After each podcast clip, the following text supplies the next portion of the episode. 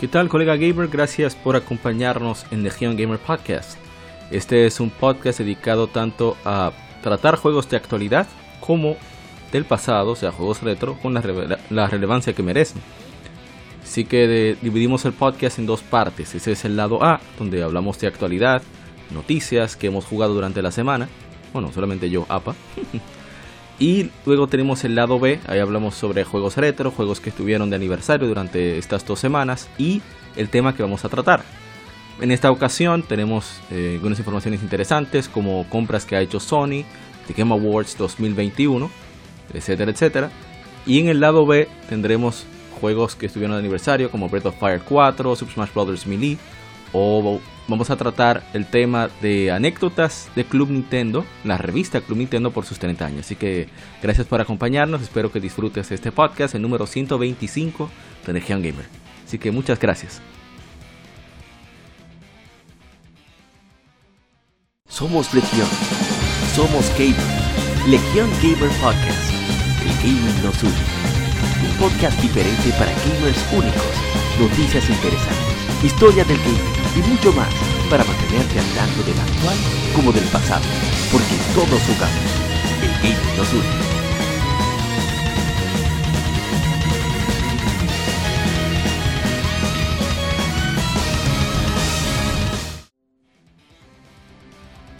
¿Qué tal, colega gamer? Bienvenido, bienvenida a este episodio número 125 de Legion Gamer Podcast. Soy Apa y como siempre un privilegio que nos acompañes en este podcast dedicado tanto al juego, a los videojuegos actuales, modernos, como a los clásicos. Un clásico. Así que para esta, este episodio vamos a tratar lo que serían los Game Awards, los PlayStation Partner Awards allá de, de Asia. Igualmente muchos de los anuncios de The Game Awards vamos a tomarlos, en lugar de separarlos, vamos a poner todas las informaciones como que fueran diferentes noticias. Y ya los ganadores de los Game Awards, pues eso sí los vamos a tratar al final. Antes vamos a pasar al vicio de la semana. Creo que hay unas cuantas cosas que, debemos, que sería interesante que comentáramos. Así que no te muevas. Seguimos aquí en el Gamer Podcast. Vicio semanal. Comentamos los títulos y demos que jugamos recientemente.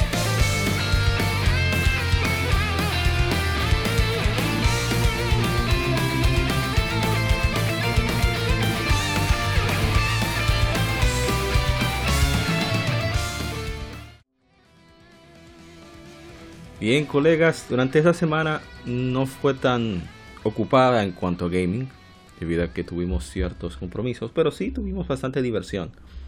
Jugamos un poco de Earthbound, que estamos continuando pues el vicio con este juego. Y también jugamos, eh, ¿qué más jugamos? jugamos muchísimas cosas.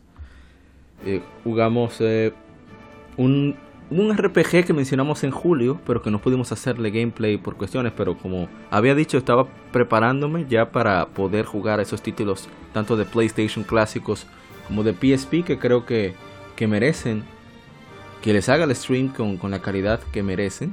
Y, bueno, jugamos un poco de Last Ranker, un RPG para PSP. Eh, tiene un manga oficial que les recomiendo que lean. Yo descubrí el juego por eso usaron, utilizaron el manga como medio promocional y debo decir que funciona debido a que la historia envuelve mucho. No voy a decir que es una historia la mejor del mundo, pero sí que involucra mucho al jugador. ¿Y qué más? Jugamos, bueno, algunos títulos en efemérides junto con un queridísimo amigo que nos acompañó durante estas semanas. Él jugó también un poco de F-Zero GX, que no vino por acá antes de irse. ¿Y qué más? Eh, también jugó, a ver, a ver, a ver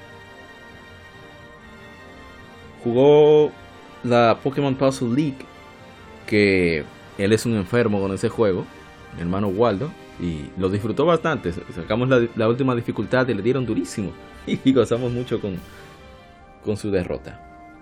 Jugamos Atelier eh, Esca and Logi, Alchemist, Alchemists of the Dusk Sky, bastante bueno ese jueguito. ¿eh? Debo decir que me está gustando, aunque estoy trancado con un side quest, pero eso lo resolveremos después. Por fin, ya tengo de vuelta mi PlayStation 4, así que retomamos un poco el grinding. Un Dragon Quest 11, debido a que me faltan dos side quests, por lo menos de las que tengo descubiertas, y no estoy completamente seguro de cómo proceder con eso debido a que es bastante difícil la, la batalla que debo librar para conseguir cumplir con ese side quest. Y bueno, básicamente eso ha sido lo que hemos jugado. Eso sí, que hemos visto bastantes videos, bastantes videos, sobre todo de Museo Nintendo. Hemos escuchado varios podcasts con Densho para conseguir, ¿cómo se diría? Recopilando información sobre Club Nintendo. El Museo Nintendo ha sido fantástica, bastante fuente de, información. Y por supuesto, quiero destacar también un artículo que escribió mi hermano Nintemax de Uruguay, que es sobre precisamente lo importante que es noviembre para Nintendo sobre todo para la actualidad de Nintendo, lo que sería Nintendo Switch, que ha sido una evolución de lo que vino del Wii a Wii U a Nintendo Switch. Esos tres pasos ideados por, por el gran Satoru Iwata. Así que les recomiendo que lean ese blog de Nintemax. Voy a dejar el enlace en la descripción para que pasen por allá debido a que es un imperdible. ¿eh? Siempre lo digo, es un imperdible cada artículo que escribe. Y básicamente, bueno, ¿Qué más hicimos? Ah, leímos una revista durante la semana pasada conmemorando la revista Club Nintendo. Eh, la del año 10, número 12. La primera la portada de Super Smash Bros. Mini. Que conmemora los 10 años de Club Nintendo, de la revista. Y siempre le tengo mucho cariño. Vamos a hablar de eso en el lado B con, con el agente Cobra. Así que espero que se den su vuelta. Ah, también jugamos Yaxa 3. Que como dije, ya recuperamos el, el PlayStation 4. Gracias a, a Kioshop. Muchas gracias, Kioba. Y la verdad es que ha sido genial volver ¿eh? a, jugar. ¿eh? Ya tenemos acceso a muchísimos títulos que teníamos pendientes. Así que bueno, vamos a pasar inmediatamente al Game Informe que tenemos muchas informaciones que cubrir.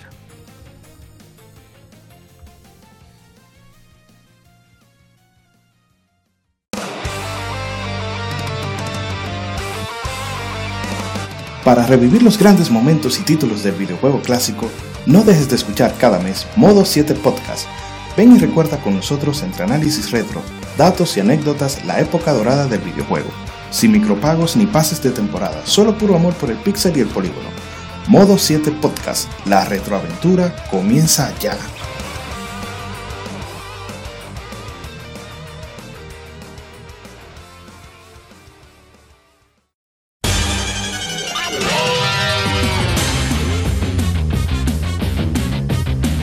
Puedes escuchar Legión Gamer Podcast en iBooks, Spotify, Tuning, iTunes, Google Podcast y demás plataformas de podcast de su preferencia, buscando Legión Gamer Podcast. Recuerda seguirnos en las redes sociales como arroba Legión Gamer RD. Visita nuestra página de Facebook para que seas parte de nuestros streams de las Gilpemérides, donde recordamos y jugamos algunos juegos de su aniversario.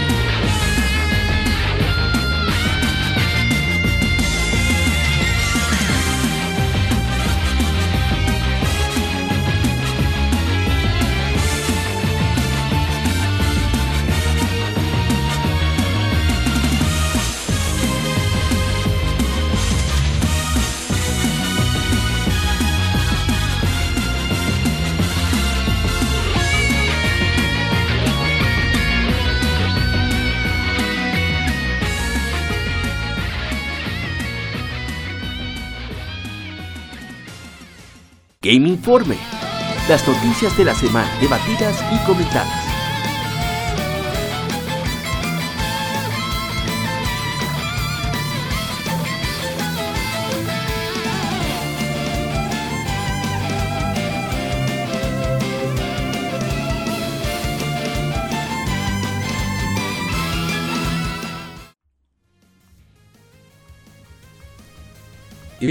La primera información que tenemos es que la editora Atlus y la desarrolladora Vanillaware lanzarán una versión para Nintendo Switch de 13 Sentinels Aegis Rim el 12 de abril del 2022 en Occidente y el 14 de abril en Japón por 6.980 yenes anunciaron las compañías. Son equivalente a 70 dólares más o menos, que serán 60 en la versión de Switch. Esta la versión, eh, la compañía anunciaron que la distribución, la distribución eh, física las ventas digitales de la versión de PlayStation 4 sobrepasaron las 500.000 unidades. Eso me parece bastante bien, creo, creo que ellos esperaban más, creo. The 13 Sentinels Aegis Rim se lanzó para PlayStation 4 en noviembre de 2019 en Japón y en septiembre de 2020 en el resto del mundo. Tanto las versiones digitales como físicas de la versión de Switch incluirán el archivo secreto digital y los, el, trabajo artístico, los libros de arte. Se incluirán nueve ilustraciones adicionales. La edición física también tiene una cobertura reversible. Así que pueden ver los anuncios en YouTube. Esta, la fuente que utilizamos para casi todas las noticias es kematsu.com. Por si acaso quieren verificar las fuentes. Bien, vamos entonces a pasar a la siguiente información. Y es que Spike Chunsoft y Tokyo Games, o sea, no Tokyo, sino Tokyo Games, han anunciado Enigma Archives Raincode, un juego de fantasía y fantasía oscura y misterio de los creador de la serie Danganronpa, Kazutaka Kodaka. Plataformas y las fechas de lanzamiento no han sido anunciados. El juego presenta un escenario escrito por Kodaka, música compuesta por Masafumi Takada y diseño de personajes ilustrados por Rui Komatsuzaki. perdón, Komatsuzaki. Ah, estaba bien. Quienes previamente trabajaron en la serie Danganronpa. Tiene trailer en inglés. parece, bueno, tienen una página teaser en inglés y en japonés. Eso me parece tan genial que Spike Chunsoft, aparte de hacer juegos, se hayan convertido en editora internacional. Miren la ventaja de que tenemos ahora. la mayoría quizás no recuerda, pero estamos en un mundo muy diferente al que teníamos hace unos años. O sea, estamos hablando de que nos están llegando juegos un año después del lanzamiento japonés y al mismo tiempo. Eso era un sueño, que siempre duraban dos y tres años después de lanzarse en Japón. O sea que estamos en un muy buen momento para nosotros los, los gamers de, títulos nicho. Bien, contamos. Nintendo 64, eh, Nintendo Switch Online, ha añadido ya al Paper Mario original, anunció Nintendo.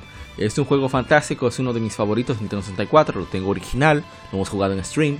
Eh, no se lo pueden perder, es un juego que no requiere de tanta, ¿cómo se dice? Certeza a la hora de los comandos. Sí, lo requiere un poquito, pero no es nada muy exagerado. Así que, si tienes Nintendo Switch Online, no pierdas tiempo y date, date una viciadita de, ese juego que es fantástico. Bien, pasemos entonces a la siguiente noticia. Y es que la editora Bandai Namco y la desarrolladora CyberConnect 2 lanzarán .hack GU Last Recode para Nintendo Switch el 10 de marzo de 2022 en todo el mundo anunciaron las compañías. .hack GU Last Recode se lanzó inicialmente para PlayStation 4 y PC a través de Steam el, en noviembre de 2017. Incluye .hack GU Volumen 1, Rebirth, Rebirth, volumen 2 Reminisce y volumen 3 Redemption y el nuevamente agregado volumen 4 Reconnection. Así que eh, yo tengo la versión de PlayStation 4, no la he puesto, estoy esperando a ¿verdad? de las infemérides para tener la excusa de poner esos juegos. Así que eh, me parece muy bien que llegue a Nintendo Switch, mientras más plataformas llegue mejor. Y creo que le ha ido, no le ha ido tan mal en, PlayStation 4. Estando en oferta, estaba a muy buen precio. Digital, creo que estaba como a 6 o 7 dólares. Cuatro juegos por 6, 7 dólares, creo que es una ganga. Así que los jugadores de Nintendo Switch ya saben, un nuevo RPG les espera. Bien, vamos entonces a pasar con eh, siguiente información y es que Sony Interactive Entertainment Japan Asia, Japón y Asia han anunciado los ganadores de los premios PlayStation y compañeros o aliados de PlayStation. Vamos a, vamos a decirlo en inglés, que así es que lo dicen ellos mismos. El PlayStation Partner Awards 2021 y los premios especiales, categorías de, de, aliado, de partner y special de categorías se han mostrado. Estos premios que se llevan a cabo anualmente reconoce las versiones de PlayStation de títulos que han sido un éxito a través de Japón y las regiones de Asia. Los ganadores del Gran Premio serán anunciados el 3 de diciembre. Por ahora, el premio aliado Partner Award eh, son premiados a títulos desarrollados en Japón que con ventas a nivel mundial entre octubre de 2020 y septiembre de 2021 con, eh, resultados eh, a notar. Los ganadores son Final Fantasy VII Remake, Intergrade, Final Fantasy XIV, Suit Gundam Battle Operations 2 de Bandai Namco, New Replicant versión 1.22474487 de Square Enix y Tales of Arise de Bandai Namco premio especial premiado a desarrolladores fuera de Japón y Asia que han logrado las ventas más altas en las regiones de Japón y Asia en octubre de 2020, desde octubre de 2020 hasta septiembre de 2021. Títulos independientes desarrollados en Japón y Asia con las mayores ventas en el resto del mundo desde octubre de 2020 a septiembre de 2021. Títulos desarrollados en Japón y Asia con el con resultados notorios durante el periodo de lanzamiento de PlayStation 5. Los ganadores son Apex Legends, eh, luego le sigue May Cry 5 Special Edition y Sakuna of Rise and Ruin de Marvelous. Mira que este juego lo conseguí hace poco, estaba en muy buen precio en Exit Games. No, me parece excelente los juegos premiados. Apex Legends ha ido bastante bien en Asia y los premiados en los de, socio, los premios de, de partner, mm, también me parece justo, son todos juegos muy buenos, así que excelente. Entonces pasemos ya a la siguiente información. Y según Bloomberg, un reporte de Bloomberg, dice que Sony Interactive Entertainment introducirá un nuevo servicio nombrado en nombre clave Spartacus, que le permitirá acceso a un catálogo de juegos clásicos y modernos por una renta, por una cuota mensual, según un reporte de Bloomberg. Eh, citando a personas cercanas con los planes y documentos de Sony fueron avalados por Bloomberg. El servicio eh, que estará disponible tanto en PlayStation 4 como PlayStation 5. Se espera que se lance en primavera de 2022 y, según el reporte, eh, unirá o mezclará los existentes servicios de PlayStation Plus, planes de suscripción de PlayStation Plus y PlayStation Now. Según los documentos evaluados por Bloomberg, Sony Interactive Entertainment planea mantener el nombre de PlayStation Plus, pero sacar PlayStation Now. Entonces los detalles no están finalizados y según la documentación que, nos dan, eh, el primer nivel incluye los beneficios de PlayStation Plus. Segundo nivel, o second tier, incluye un mayor catálogo de juegos de PlayStation 4 y eventualmente títulos de PlayStation 5. Y el tercer nivel incluye demos extendidos, expandidos, perdón, eh, streaming de juegos y una librería de clásicos de PlayStation, PlayStation 2, PlayStation 3 y PSP. Personas cercanas con Sony eh, de, los planes de Sony también le dijeron a Bloomberg que la compañía está expandiendo sus esfuerzos en el juego a través de la nube. Un representante de Sony no tuvo respuesta inmediata a la petición de Bloomberg para comentarios. Bien, ahora viene mi comentario con respecto a esto. Mucha gente está hablando de un equiparable servicio con respecto a, a Game Pass. Y Game Pass tiene una característica muy muy particular y es el hecho, número uno, la gran cantidad de juegos. Y número 2, los juegos de estreno first party. O muy cercanos a Microsoft. De toda la. bueno, en inglés se le dice sombrilla, umbrella. toda, la, toda la cantidad de estudios first party que tiene Microsoft y second party también. Entonces incluye lanzamientos el día 1. Yo creo que esa es la principal característica de Game Pass. Esa garantía de cantidad de juegos y la garantía de lanzamientos día 1 de parte de Microsoft. Juegos como Forza Motorsports, eh, Forza Horizon, que salió recientemente, o cualquier juego que fuera a salir, Hellblade 2 también, que se anunció en The Game Awards, no se anunció, no, se mostró The Game Awards. Esos, los que tengan Game Pass, lo van a tener. En el caso de Sony, Sony no tiene la capacidad monetaria de hacer eso. No puede arriesgar la inversión de los juegos con el, el Game Pass. Pero, si ponen esos juegos clásicos no a través de suscripción, sino a perdón, suscripción no, a través de juego por la nube, sino a través de descarga, yo estoy interesado, porque a mí sí me interesa bastante esos juegos clásicos de PSP, PlayStation 1, PlayStation 2 y PlayStation 3. Y si, y si son compatibles con PlayStation 4, mejor todavía. Porque a mí me cae bastante bien jugar muchos de esos títulos. Por ejemplo, yo estoy loco por el Slide Collection. O jugar nuevamente Puppeteer. Imagínense que PlayStation 5 tuviera mejor rendimiento Puppeteer. La locura. Puppeteer es uno de los juegos más vistosos de PlayStation 3, de los más vistosos de la, de la séptima generación de consolas. O sea que no hay pérdidas absolutas. Y eso, porque hablamos de que PlayStation tiene la ventaja de, acceso a muchas licencias propias que quizás no está utilizando. Y eso haría que Microsoft reconsiderara su política con respecto a la retrocompatibilidad, aunque la simplifique. Porque eh, hablamos de eso, de que Microsoft ofrecía muchas mejoras de rendimiento a los juegos y eso requería de un trabajo de ingeniería bastante, bastante pesado y costoso también. Entonces, si se puede simplificar simplemente a que se reproduzcan, aunque sea con upscale y, quizás frame rate estable, pues sería un palo.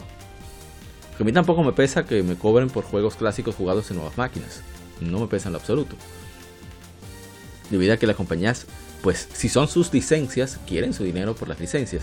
Y podrían hacer un plan inclusive como, no sé si muchos lo recuerdan, pero eh, por esa transición de PlayStation de PlayStation Portable, de PSP a PlayStation Vita, Sony ofrecía un programa oficial por el cual eh, eh, un programa, bueno, sí, una aplicación oficial que ponías en el PSP donde conectabas tu PSP a los servidores de Sony con tu UMD, con tu juego físico de, PlayStation Portable. Entonces, por una cuota mínima, creo que eran unos 500 o, 1000 yenes, pues tenías derecho a ese juego en formato digital y así podías jugarlo en PSP, en PlayStation Vita y en PlayStation TV. Podrían hacer algo similar. ¿eh? En lugar de ponerlo gratuito, bueno, tú tienes tu, no sé, eh, ¿qué juego? Dead or Alive, bueno, Dead or Alive ya está compatible con en Xbox Series. No sé si Jade Empire está. Jade Empire de, Xbox original. ¿Quieres jugarlo en tu Xbox Series X, eh, Series S o Xbox One? Bueno, tú te doy el derecho a que lo juegues por 5 dólares. Eso me parecería una buena alternativa. Y ojalá y, Sony la considere con respecto a los clásicos de, de, PlayStation 1, PlayStation 2 y PlayStation 3. Muchos tenemos unos cuantos jueguitos de PlayStation 2 que realmente nos interesaría rejugar cualquier momento. Mira, nos extendí bastante con esta información y falta muchísimo, así que vamos a pasar página ya.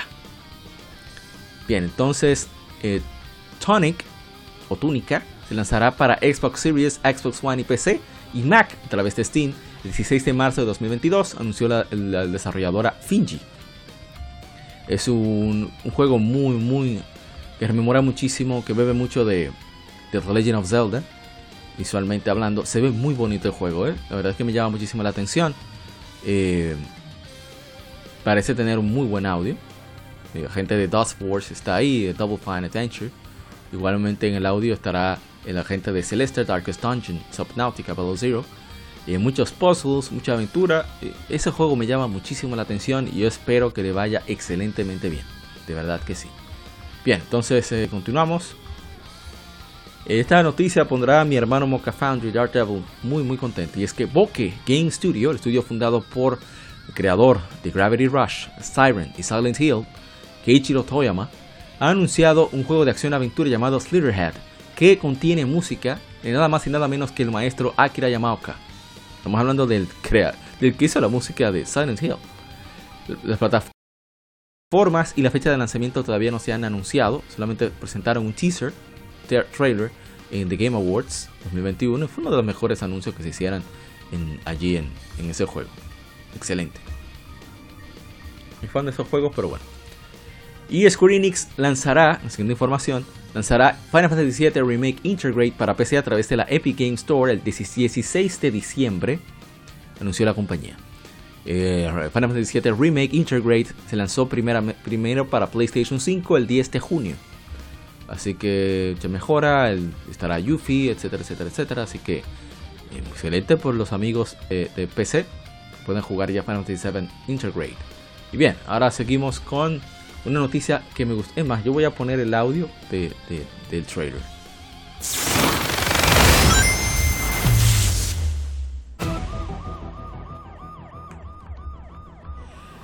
Y Paramount Pictures lanzó el primer trailer para Sonic the Hedgehog 2, la secuela de la comedia de acción-aventura, el filme de 2020 Sonic the Hedgehog, y se lanzará en cines en el 8 de abril de 2022. Y yo debo decir que se ve súper divertida, igual que la primera. Eh, se ve tan tan chévere que Sonic es un personaje que se deja querer demasiado. Así que eh, me parece muy muy bien. De verdad es que yo estoy muy ansioso porque salga. Me gustaría muchísimo ir al cine a verlo, aunque con la condición de pandemia no sé. Tengo que pensármelo mucho. Eh, señores, debo recordarles lamentablemente que la pandemia no ha pasado, así que... Eh, pero se ve genial. Knuckles se ve fantástico y Tails se ve muy bonito, tal y como en el juego. Así que excelente que, que como va la película. Y espero de verdad que, que sea tan, tan entretenida, tan divertida como la segunda, como la, la original, la primera. Bien, pasemos entonces a la siguiente información. Y es que eh, Atlus lanzará Persona 4 Arena Ultimax para PlayStation 4, Nintendo Switch y PC a través de Steam el 17 de marzo de 2022 en todo el mundo por 29,99 anunció la compañía. Persona 4 Arena Ultimax se lanzó originalmente para arcade en noviembre de 2013 en Japón y fue luego lanzado para PlayStation 3 y Xbox 360 en el resto del mundo. Estoy viendo a ver por si acaso y es que habrá por el 25 aniversario de Persona, eh, hay mucho merchandising, eh, habrá audio en japonés en inglés, habrán, a ver, tarjetas de Steam de intercambio. Eh, Estoy viendo si acaso hay algo más. Yo leí como que iba a tener rollback de servicio de, internet, que me ha ahorrado muchísimo el netcode de los juegos de pelea. Pero bueno, eso es, ya veremos. Siguiendo con Sega, si recuerden que Atlas este Sega.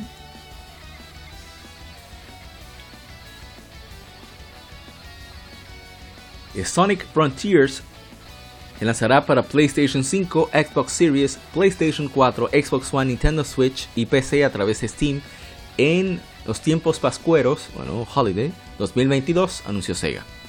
Vamos a leer el pequeño resumen. Mundos eh, chocarán en Sonic the Hedgehog, en nueva aventura de Sonic el erizo, Sonic the Hedgehog. Una experiencia como nunca antes se ha visto, cerrada a nuevas alturas y experiencias y experimentar la emoción de la alta velocidad en una zona abierta de libertad.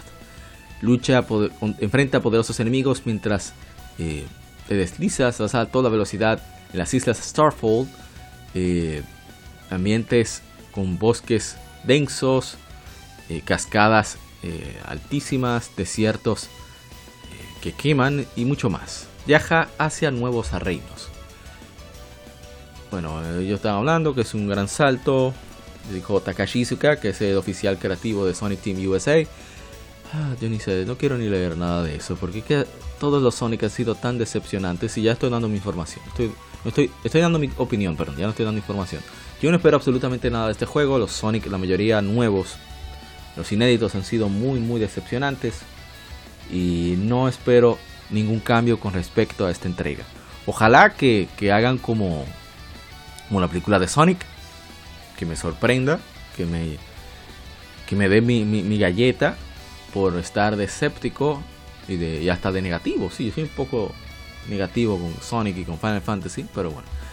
Ojalá de verdad que, el juego salga bien, que, que, tenga mucho tiempo desarrollándolo, porque el principal problema, en mi opinión, con los juegos de Sonic es que quieren lanzarlo, ah, presionan mucho a los desarrolladores para que lancen el juego lo más pronto posible y no da tiempo a pulirlo. Y hace falta poder experimentar ideas, poder jugar con, las mecánicas de Sonic y demás. Y, no, no, les permiten jugar. El desarrollador debe jugar con su idea para poder pulirla. Pero bueno, ¿qué podemos hacer? Ojalá de verdad que salga bien. Y bien, en los The Game Awards presentaron un, trailer de historia de Elden Ring. Eh, que se ve bastante bien. Los fans de, la, de, de Front Software y de, y de la serie Souls están súper, súper contentos. Eh, solo recordarles que este juego saldrá para PlayStation 5, Xbox Series, PlayStation 4, Xbox One y PC a través de Steam el 25 de febrero de 2022 en todo el mundo. Señores, vuelvo y les repito, un juego así jamás íbamos a pensar que iba a lanzarse a, nivel global en el mismo día que en Japón. Las cosas, las cosas han cambiado para bien en, en game, en muchos aspectos. Bien, continuamos con la siguiente información. Y es que eh, Nintendo 64, Nintendo Switch Online añadirá Banjo Kazooie. Banjo Kazooie eh, para enero 2022, anunció Nintendo. El primer juego de Banjo Kazooie se lanzó en junio del 1998. Es eh, propiedad de Rare, que ahora es, son parte de Microsoft. Bueno, propiedad de Microsoft. Así que excelente para los fans de los juegos de aventura. Digo, se anunció en Japón, ¿eh? No he visto nada en, América que hablen sobre eso. Excelente juego de aventuras con muchísimo contenido. Así que una muy buena opción para disfrutar en Nintendo Switch Online. Y bien, una información que no sé si es garata o no, eso me tendrá que decir el agente Cobra. Super el productor de la serie Super Robot Wars, Takanobu Terada, dejó el estudio, el estudio desarrollador Vivi Studio en agosto para convertirse en freelancer anunció, o desarrollador independiente, anunció en, el último stream de Nama Super Robot Channel. Y cito su mensaje. Quería eh, extender mi rango de trabajo, así que consulté con Bandai Namco acerca de ser freelance y dijeron que podía hacerlo siempre y cuando terminara Super Robot Wars 30, que estaba en desarrollo. Así que dejé BB Studio en agosto de 2021, dijo Terada. Eso no quiere decir que Terada ya no estará involucrado en la serie Super Robot Wars. Eh, cito. Estaré transicionando de productor de la serie a supervisor, así que eso no quiere decir que me estaré alejando de Super Robot Wars, aseguró Terada. En cuanto a por qué dejó PB Studios su posición y su posición como productor de la serie Super Robot Wars, en primer lugar, Terada dijo quería estar más involucrado en contenido como creación de escenario y supervisión de gráficos.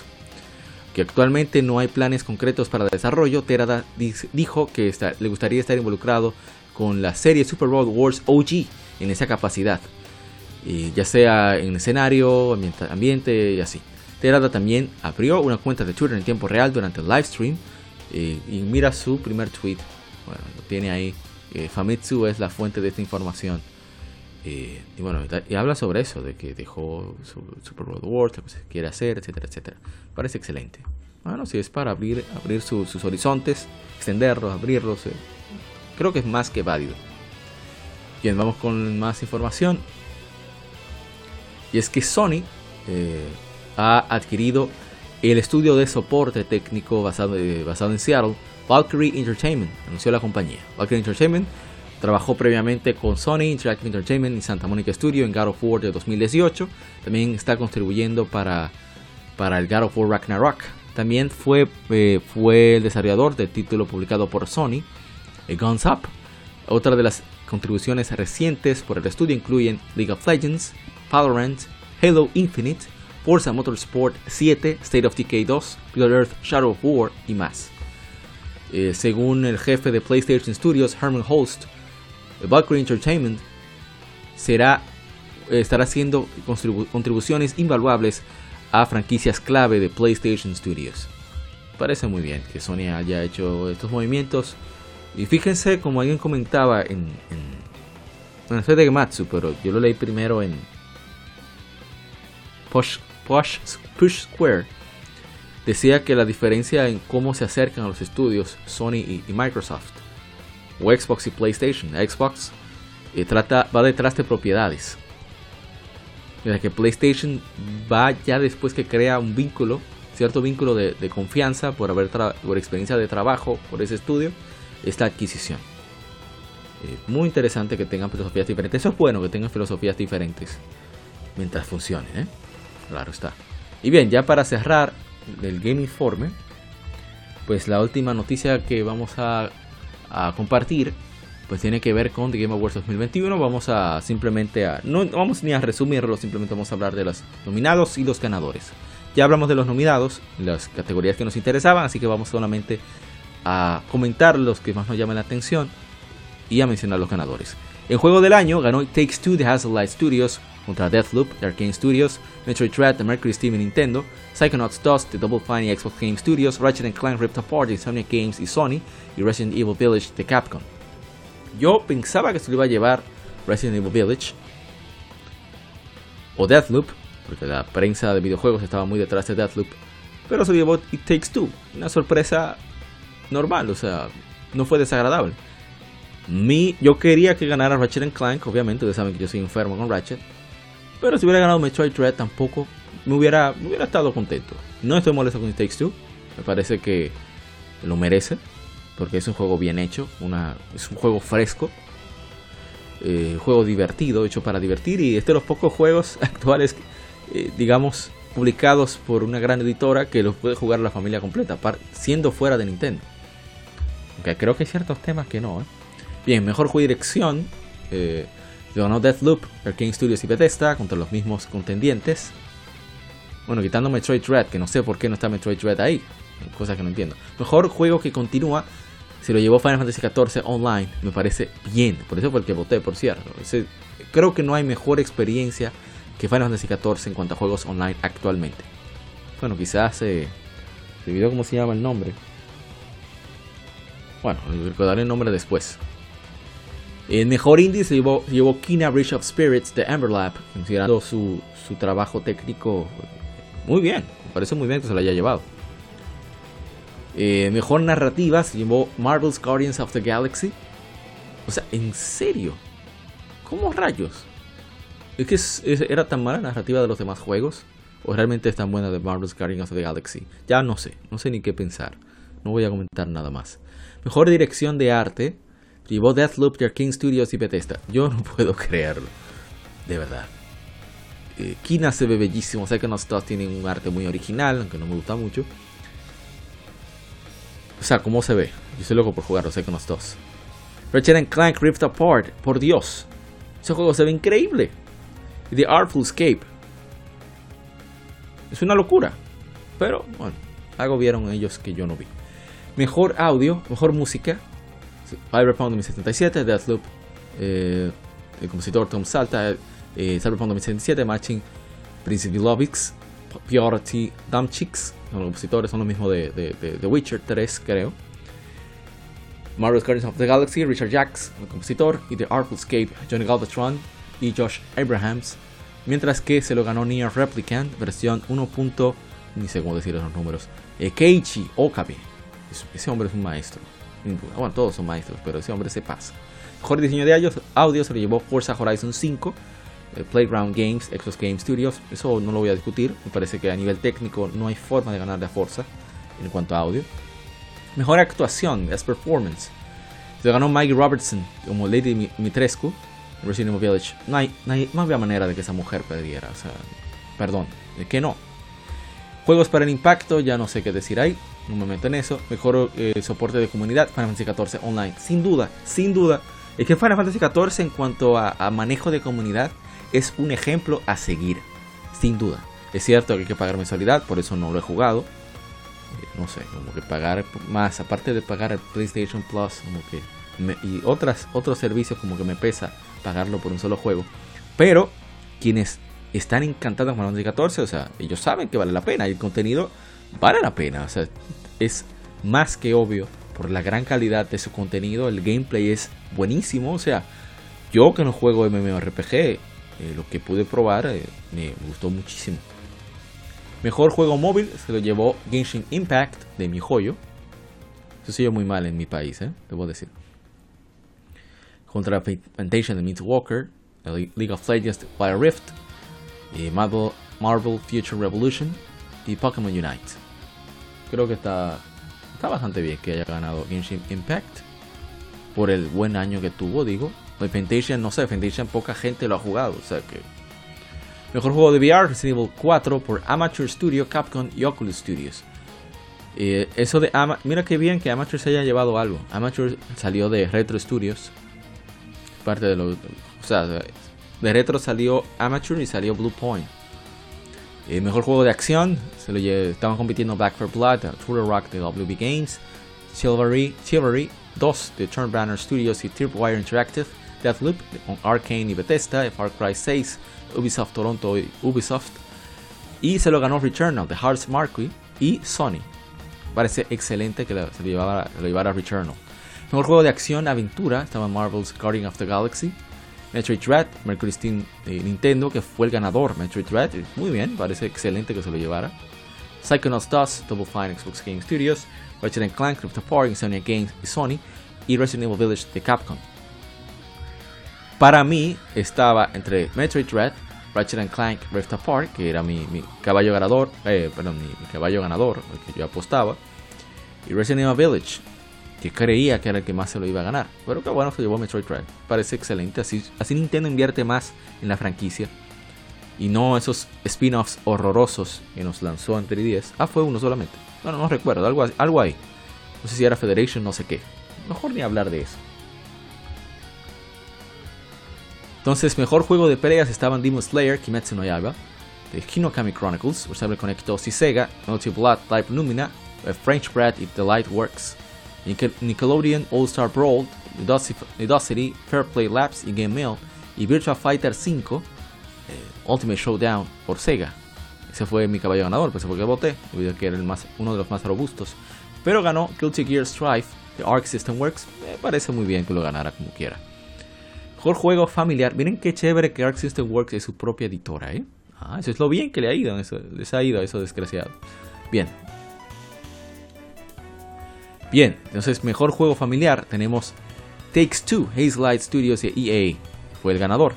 Los otros contendientes eran Mario Party Superstars de Andy Cube, Nintendo, New Pokémon Snap por Bandai Namco de Pokémon Company Nintendo, Super Mario 3D World plus Bowser's Fury de Nintendo, WarioWare Get It Together, Italian Systems de Nintendo. O sea, Takes Two le ganó a Nintendo, o sea, wow. No sé qué pensar. Me maté por Mario Party, yo creo. Mejor juego de carreras o deportivos. Todavía no entiendo por qué no los separan si son juegos completamente diferentes. La forma de jugarse. Eh, F1 2021 por Codemasters EA Sports, FIFA 22 por EA Vancouver EA Sports, Forza Horizon 5 que fue el ganador por Playground Games, Xbox Game Studios, Hot Wheels Unleashed por Milestone, Riders Republic por Ubisoft Annecy y Ubisoft. Debió de, o sea, ganó quien tenía que ganar, Forza Horizon 5. Que no entiendo por qué no estaba como juego del año, porque ellos dicen que es un juego de carreras, que no tiene modo historia, pero 2016 ganó Juego del Año. O sea, no solamente fue contendiente, no fue nominado. También fue, ganador. Eh, sí, me fue el nombre. Overwatch. Overwatch. Eh, Overwatch.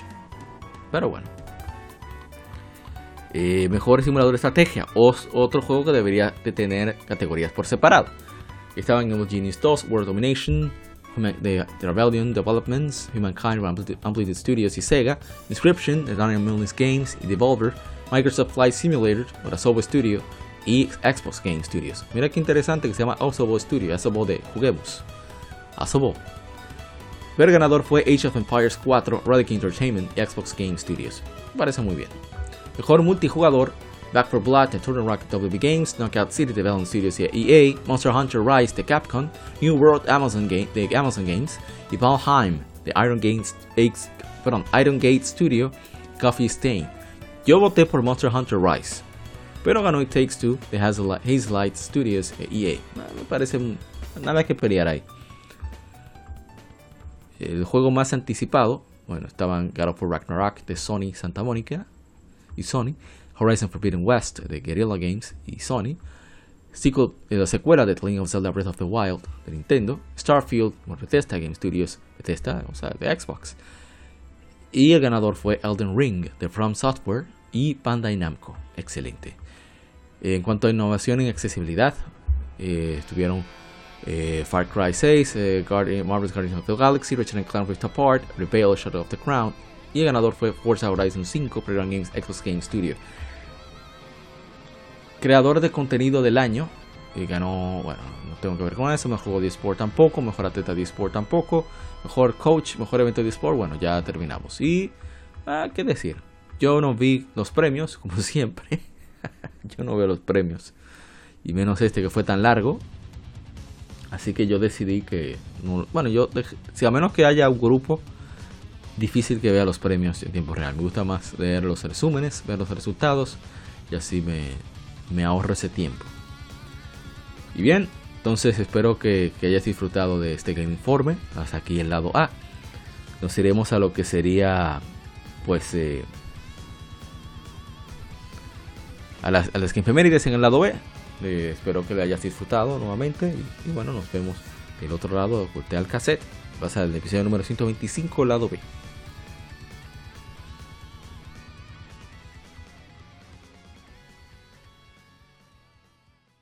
Acabas de escuchar el lado A. Continúa este episodio en el lado B